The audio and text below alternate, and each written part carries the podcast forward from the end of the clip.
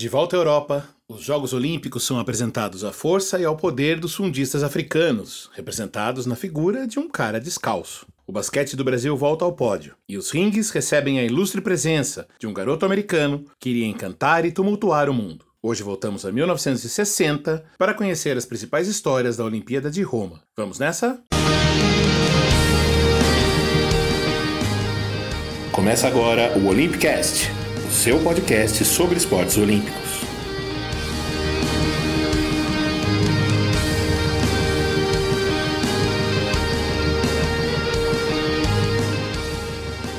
Bom dia, boa tarde, boa noite, bom momento. Eu sou o Fernando Cesarotti e a gente começa agora o episódio 16 do Olympicast que vai contar a história dos Jogos Olímpicos de Roma, na Itália, disputados de 25 de agosto a 11 de setembro de 1960. Essa edição fez uma espécie de justiça histórica, depois de mais de meio século. Lembramos que Roma havia vencido a eleição para sediar a quarta edição dos Jogos em 1908, mas teve de abrir mão por causa da erupção do Vesúvio, que destruiu Nápoles, a principal cidade do sul da Itália, e drenou todos os recursos possíveis do governo nacional. Uma história que você pode procurar aí no feed. Contamos com mais detalhes no nosso episódio 4 sobre a Olimpíada que acabou sendo realizada em Londres. Antes de continuar, fica aí o pedido para você curtir nossas redes sociais, Olympicast, especialmente no Twitter e no Facebook, onde a gente vem concentrando nosso conteúdo. Assine também o feed no seu agregador preferido para receber os episódios assim que eles forem publicados. Para começar nosso episódio 16, a gente volta a Paris, em 15 de junho de 1955, para a 50 reunião do Comitê Olímpico Internacional, que fez a escolha da sede da 17ª Olimpíada da Era Moderna. A escolha a disputa para a sede dos Jogos de 1960, realizada com cinco anos de antecedência, teve a presença de mais seis cidades candidatas, além da capital italiana: Bruxelas, na Bélgica, Budapeste, na Hungria, Detroit, nos Estados Unidos, Lausanne, na Suíça, além das cidades que realizariam as duas Olimpíadas seguintes: Tóquio, no Japão, e Cidade do México, as sedes respectivas de 64 e 68. Roma levou a melhor no terceiro turno de votação, vencendo Lausanne por 35 a 24. E aí, a chamada Cidade Eterna abusou na beleza dos palcos. Além de construir várias novas arenas, escolheu lugares como as Termas de Caracalla, lugares onde os cidadãos do antigo Império Romano tomavam seus banhos, como palco das competições de ginástica, enquanto a chegada da maratona, em vez de acontecer no Estádio Olímpico, foi por baixo do Arco de Constantino, um dos principais pontos turísticos da cidade, perto do Coliseu, construído em homenagem ao imperador que permitiu a prática do cristianismo no Império Romano, em 313, no chamado Edito de Milão. O próprio Estádio Olímpico passou por uma reforma forma caprichada para receber as provas de atletismo e as cerimônias de abertura e de encerramento. Parte dos custos foi bancada pela venda dos direitos de TV. A CBS pagou na época 394 mil dólares, o que em dinheiro de hoje equivale a uns 15 milhões de reais, para transmitir os Jogos Olímpicos para os Estados Unidos pela primeira vez. Como a tecnologia do satélite ainda era precária, a transmissão era feita por fitas, que eram enviadas de avião de Roma até Paris e depois via jatos até Nova York. O fuso horário jogava a favor, e algumas competições disputadas em período de diurno na Itália eram assistidas à noite no mesmo dia nos Estados Unidos. Roma também entrou para a história por ser considerada a sede dos primeiros Jogos Paralímpicos. O movimento de competições para atletas com deficiência havia sido estabelecido na Inglaterra após a Segunda Guerra, a fim de dar uma ocupação esportiva para militares que haviam ficado inválidos no conflito. E depois foi se abrindo para outros deficientes, principalmente cadeirantes, com a realização dos Jogos de Stoke Mandeville, que era o nome da cidade onde essas competições eram disputadas anualmente. Em 1960, os organizadores das duas competições entraram em acordo e 209 atletas de 18 países, todos paraplégicos, participaram de competições lá em Roma, ainda que só em 76 no Canadá tenham sido disputadas provas para atletas com outros tipos de deficiência, e só em Los Angeles, 1984, as duas competições passaram obrigatoriamente a ser realizadas na mesma cidade. Os esportes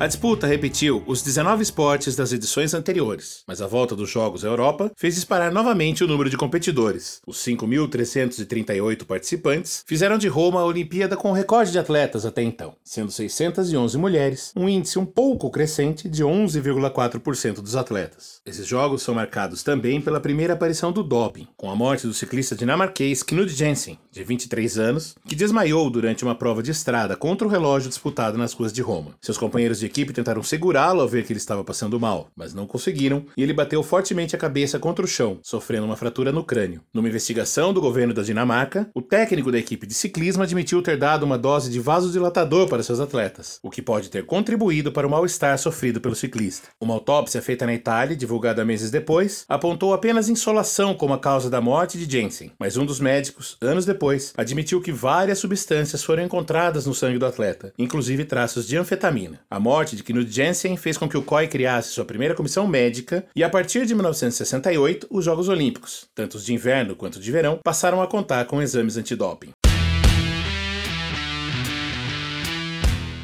Quadro de medalhas.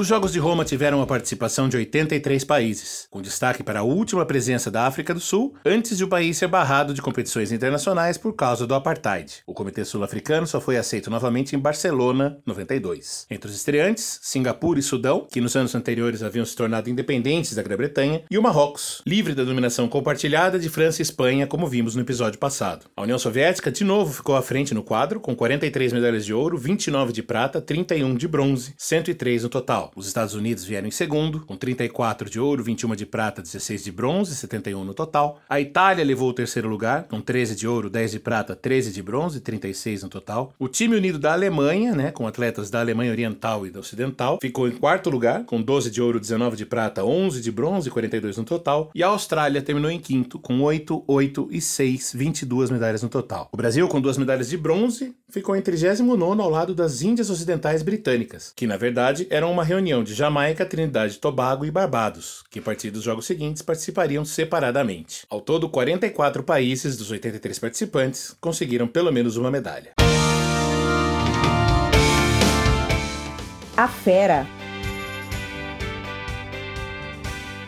Os Jogos de Roma marcaram a consagração de alguns atletas que vinham acumulando medalhas de ouro em esportes menos populares, menos conhecidos do grande público. Um exemplo é o canoísta sueco Gert Frederiksson, que aos 41 anos conquistou sua sexta medalha de ouro em quatro jogos consecutivos ao vencer a prova do K2 mil metros ao lado de Sven Olov Sodelius, curiosamente seu primeiro título em duplas. Gert havia vencido as provas individuais de mil metros em Londres, Helsinki e Melbourne e as de 10 mil em Londres e Melbourne. Em Helsinki foi prata. Em Roma ele ainda seria bronze bronze na prova individual de mil metros, despedindo-se dos Jogos com nada menos que oito medalhas, além de sete títulos mundiais e 32 medalhas de ouro em provas nacionais. Ele ainda apareceu nos Jogos de Tóquio como técnico da seleção sueca de canoagem. Morreu em 2006, aos 85 anos. Na esgrima, o húngaro Aladar Gerevich comandou o time de seu país ao sexto ouro seguido na competição por equipes. Sim, desde Los Angeles 32, passando por Berlim, onde ele foi bronze no individual, atravessou a guerra, chegou a Londres, onde ganhou também o ouro no torneio individual individual. Helsinki foi prata no individual e ainda participou da equipe de florete que ficou com o bronze. E Melbourne. Já com 50 anos, Gerevich foi barrado da seleção pelos dirigentes um pouco antes dos jogos por estar velho demais, mas retomou sua vaga depois de desafiar e vencer todos os outros atletas da equipe para combates individuais. Depois de enfim se aposentar, virou técnico. Morreu em 1991, aos 81 anos, e ganhou uma homenagem póstuma, digamos, diferente. Virou o nome de um asteroide identificado em 2003 por uma dupla de astrônomos húngaros. O velejador dinamarquês Paul Elvstrom, então com 32 anos, conquistou em Roma o tetracampeonato na classe FIM. Considerado um dos velejadores mais completos de todos os tempos, ele competiu nos Jogos até Seul 88, aos 60 anos, quando se despediu com um 15º lugar na classe Tornado ao lado da filha, Ing, de 26 anos. Elvstrom encerrou sua carreira com 11 títulos mundiais e 15 medalhas em 10 classes diferentes. Escolhido o maior atleta dinamarquês do século XX, construtor de barcos e de outras ferramentas usadas em provas de atismo, de vela, ele morreu em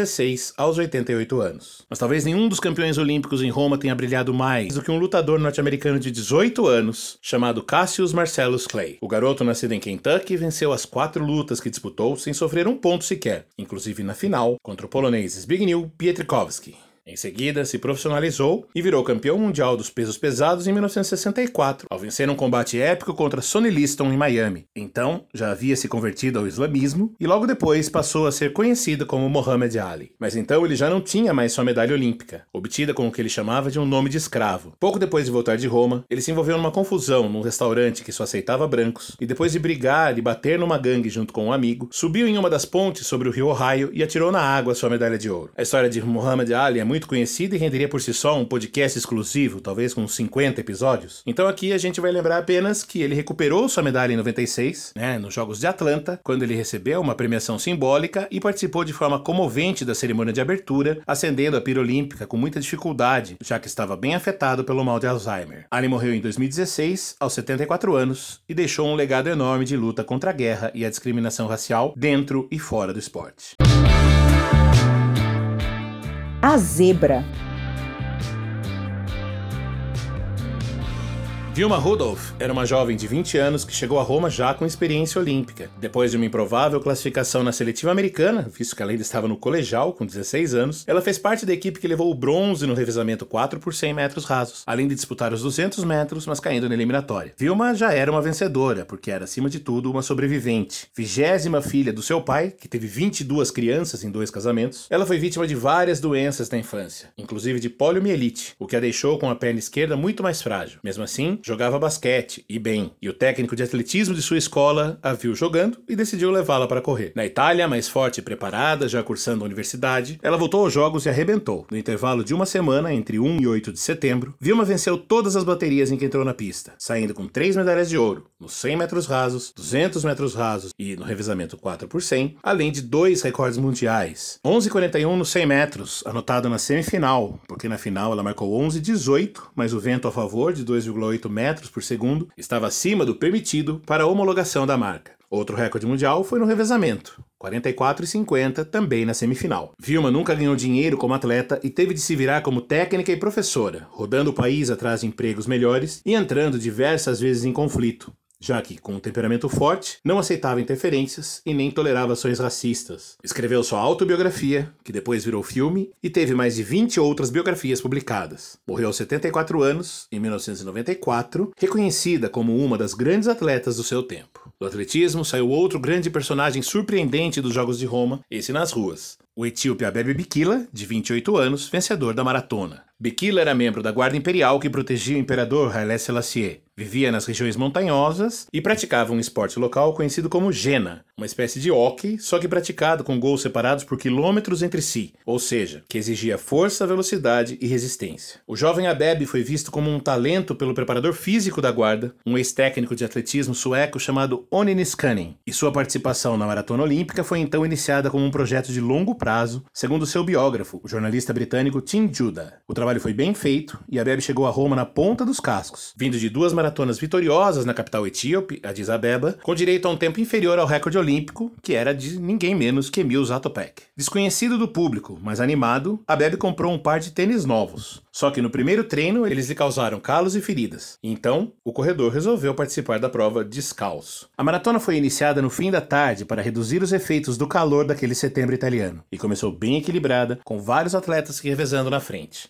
Bikila assumiu a liderança a partir do quilômetro 20, seguido sempre de perto pelo marroquino Hadi Ben Abdeselam, e só nos 500 metros finais, percorridos na tradicional Via Ápia, cercado por soldados vestidos como os antigos romanos carregando tochas, que Bikila disparou na frente, abrindo 25 segundos de vantagem e batendo o novo recorde mundial, 2 horas, 15 minutos, 16 segundos e 2 décimos. A Bebe Bikila foi bicampeão olímpico da maratona em Tóquio e na cidade do México, em 68, abandonou a tentativa do tri após 16 quilômetros, com fortes dores na perna esquerda por causa de uma fratura na fíbula. Aposentou-se e no ano seguinte sofreu um grave acidente de carro que o deixou paraplégico, sem o movimento das pernas. Depois de oito meses de recuperação em Londres, ele começou a participar de competições de tênis de mesa e tiro com arco para cadeirantes, inclusive dos Jogos de Stoke Mandeville, que, como a gente já disse, haviam servido de base para as Paralimpíadas e que continuavam a ser disputados anualmente na Inglaterra. Mas sua condição de saúde se deteriorou muito rapidamente e a Bebe Bikila morreu em 73, aos 41 anos, vítima de uma hemorragia cerebral que foi ainda relacionada ao acidente. Como legado, o fundista deixou o espaço aberto para os corredores negros e ainda mostrou como treinos na altitude podem ajudar na preparação física, especialmente em provas de longa distância. Outra grande zebra, talvez a primeira grande zebra olímpica nos esportes coletivos, foi o ouro do Paquistão no hóquei, quebrando uma série de seis títulos seguidos da Índia. E justamente o Paquistão, com quem os indianos têm escaramuças há um bom tempo por causa da região da Caxemira. As duas seleções seleções, Paquistão e Índia, foram as únicas a chegar com 100% de aproveitamento aos mata-matas e repetiram a final de Melbourne, que havia sido vencida pelos indianos. Dessa vez, porém, o Paquistão levou a melhor com uma vitória magra de 1 a 0. O gol marcado por Nasser Bunda, sim, por favor, sem piadinhas, um dos remanescentes do time que foi medalha de prata nos jogos anteriores. A Índia daria novamente o troco em Tóquio e voltaria a ganhar o ouro em Moscou. Embora amargue um jejum que chega a 40 anos sem nenhum pódio, ainda é a maior vencedora da modalidade, com oito medalhas de ouro. O Paquistão venceu no México e em Los Angeles 84, mas ganhou sua última medalha em 92, bronze, não vai às semifinais desde 2000, quando perdeu o terceiro lugar para a Austrália, e nem sequer se classificou para os Jogos de Tóquio. Os europeus é que têm mostrado mais força no hockey nos últimos anos, assim como a Austrália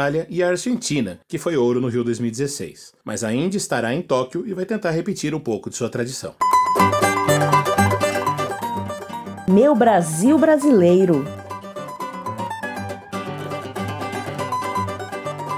Brasil levou a Roma uma delegação de 81 atletas, sendo apenas uma mulher, Wanda dos Santos, eliminada na primeira fase nos 80 metros com barreiras. Ademar Ferreira da Silva foi o porta-bandeira e, como vimos na edição passada, fez uma participação discreta na tentativa de buscar o tri no salto triplo, inclusive porque estava afetado por uma tuberculose não tratada. As boas surpresas foram no ciclismo, com Anésio Argenton na sexta posição do quilômetro contra o relógio, um pouco mais de um segundo da medalha de bronze, e na vela, Reinaldo Conrad chegou em quinto na classe fim, com direito à vitória em uma das regatas abrindo caminho para as duas medalhas de bronze que ganharia depois, no México e em Montreal 76. No futebol, o time amador que contava com Gerson, o futuro canhotinha de ouro, e Roberto Dias, depois ídolo do São Paulo, parou na primeira fase após uma derrota para a Itália. O basquete, que chegou com o status de campeão mundial, título conquistado no Chile no ano anterior, estreou atropelando com seis vitórias nas fases iniciais, inclusive sobre a favorita União Soviética, 58 a 54. No quadrangular final, porém, o Brasil caiu para os soviéticos por apenas dois pontos, 64 a 62, e depois levou uma surra dos Estados Unidos, 90 a 63. Restou o bronze, obtido com uma uma vitória sobre a Itália 78 a 75 na prorrogação. O ouro mais uma vez foi para os americanos, que tinham no time futuros astros da NBA como Oscar Robertson e Jerry West. Jerry West que é só o cara que hoje é a logomarca da NBA. A outra medalha do Brasil na Itália veio das piscinas e de forma surpreendente.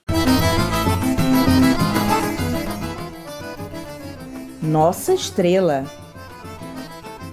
Manuel dos Santos nasceu em Guararapes, no noroeste paulista, perto de Araçatuba e sempre teve uma saúde muito frágil. Com quatro anos, passou alguns meses internado para se tratar de uma pneumonia. Seus pais acharam que a natação seria bom para sua saúde. Seu talento nas piscinas o levou a competir pela primeira vez aos 11 anos, já vivendo na cidade de Rio Claro, e depois Manuel se mudou para Santos, onde começou a nadar pelo Internacional. Disputou o PAN das cidades do México em 55 aos 16 anos e ficou muito perto de ir aos Jogos de Melbourne, na verdade, a dois décimos de obter o índice. Quatro anos depois, mais preparado, chegou a Roma pronto para obter bons resultados e bastante otimista. Já nas eliminatórias dos 100 metros livre, venceu sua bateria e marcou o terceiro melhor tempo no geral, 56 segundos e 3 décimos. Nas semifinais, repetiu o tempo e de novo venceu sua prova. Na final, melhorou quase um segundo, chegou a liderar nos metros iniciais e, mesmo perdendo tempo por um erro na virada, ficou com o bronze, com 55 segundos e 4 décimos. Manuel foi o coadjuvante de uma das provas mais polêmicas da história da natação olímpica. O australiano John Davitt e o americano Lance Larson tiveram o mesmo tempo, 55 e 2, na cronometragem manual, e os juízes que observavam as raias decidiram dar o ouro ao australiano, apesar de imagens de TV entregues pelos norte-americanos mostrarem que Larson havia batido primeiro. O argumento, o VAR, né, da época, não foi aceito pela arbitragem.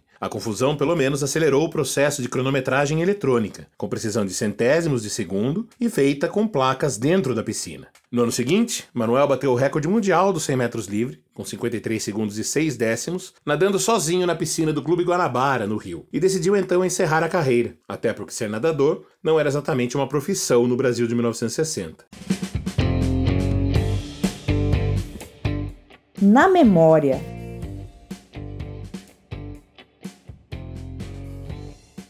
Em 2018, o programa Corpo em Ação do Sport TV produziu um especial de cerca de meia hora com Manuel dos Santos. Dessa reportagem, separamos os trechos em que ele fala que um outro herói olímpico serviu como inspiração, Johnny Weissmiller, mas não nas provas olímpicas, e sim nos filmes como Tarzan. Manuel também conta como a falta de preparação adequada lhe tirou a chance de ganhar a medalha de ouro. O meu pai era dono do cinema. E quando vinha o filme do Tarzan, que ele passava nadando, eu ia à tarde e falava para o operador de máquina, assim, olha, faça o... Porque ele já sabia que eu ia pedir, ele já marcava mais ou menos o lugar. Não era o filme inteiro que eu assistia.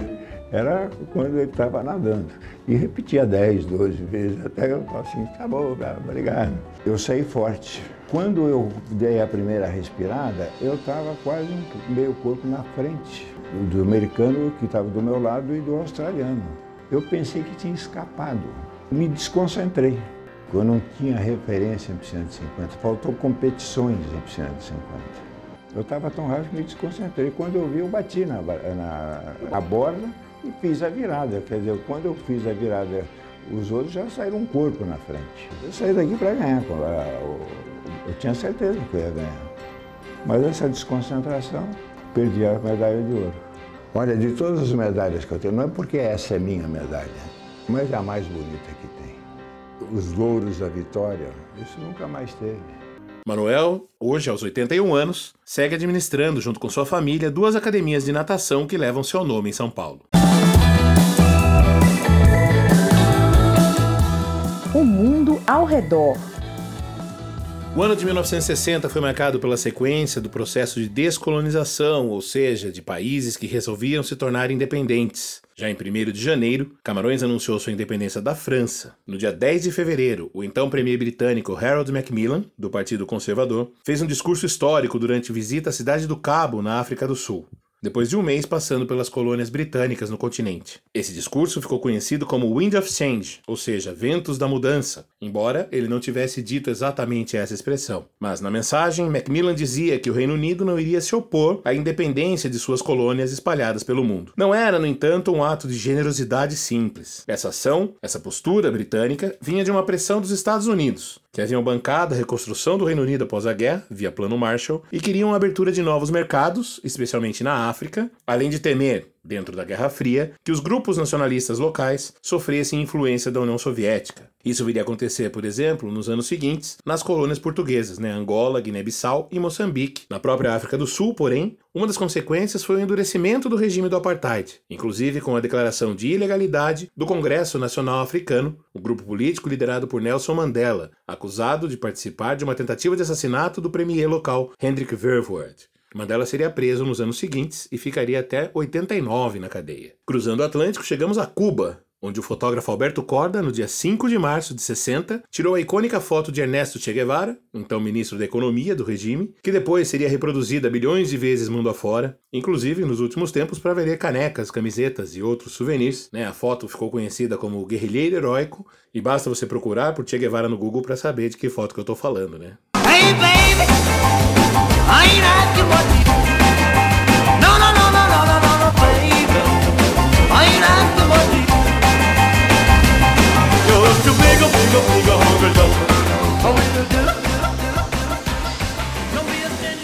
No mesmo mês, Elvis Presley voltava da Alemanha para os Estados Unidos, depois de um ano e meio cumprindo o serviço militar obrigatório, e obviamente de servir como arma de propaganda do governo americano dentro da Guerra Fria. A gente está ouvindo aqui Big Hunk of Love, um dos singles lançados pelo rei do rock nesse período. Ele deixou várias gravações prontas para que a RCA fosse lançando aos poucos e não diminuísse, não tivesse problema de vendas. Ainda em 1960, o Elvis, já de volta aos Estados Unidos, de volta às turnês, lançaria o seu maior sucesso comercial, It's Now or Never.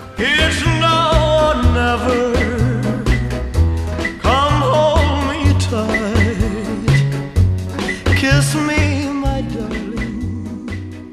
Esse começo de 1960, aliás, marca um momento tenso na cultura americana, principalmente na indústria da música, porque foi quando chegou ao auge o escândalo da payola. Representantes de gravadoras foram acusados de pagar aos disc jockeys das rádios para que eles executassem as músicas dos seus artistas, que a gente conhece aqui no Brasil como jabá e que é amplamente usado aqui no país e também lá, né? Lá virou caso de polícia, com a Associação Nacional de Radiodifusão ameaçando de multas os DJs que aceitassem receber pagamentos. Logo depois, o presidente Eisenhower sugeriu ao Congresso que criasse uma lei que transformaria o pagamento de jabá em crime. Na prática, no entanto, os especialistas acreditam que o escândalo serviu só para organizar o jabá. Aqui no Brasil, pelo menos até hoje, é uma prática bastante corriqueira. Arre, arre, pastorinha, arre, arre, a bandalheira, o povo está cansado de sofrer dessa maneira, jangue o quadro da esperança desse povo abandonado.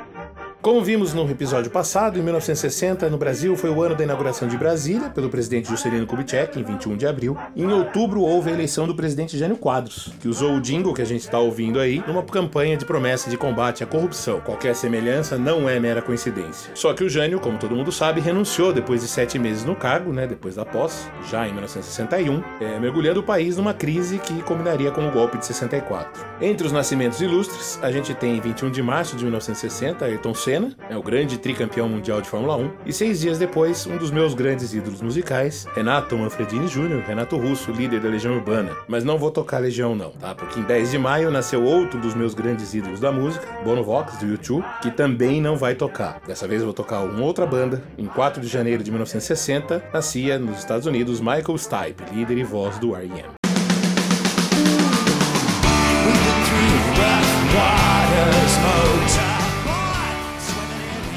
E é com essa bela canção, Sou Fast Soul Numb, que a gente encerra a edição 16 do Olympicast. Fica de novo o pedido, siga a gente nas redes sociais, especialmente no Twitter e no Facebook.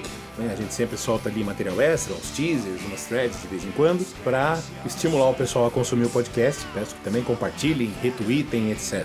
Assine também o nosso feed no seu agregador preferido. Você vai poder ouvir o episódio assim que ele estiver disponível, assim que eu subir o episódio pronto no Anchor. Eu sou Fernando Cesarotti, editor e apresentador, e conduzo esse podcast com apoio de Eletéia Vieira, que fez as vozes das vinhetas. O Vitor Benatti cuidou da identidade visual. A gente volta logo logo com informações sobre a primeira Olimpíada de Tóquio, disputada em 1964. Tóquio, que daqui a cinco meses receberá os Jogos novamente. Um abraço, um grande beijo, até!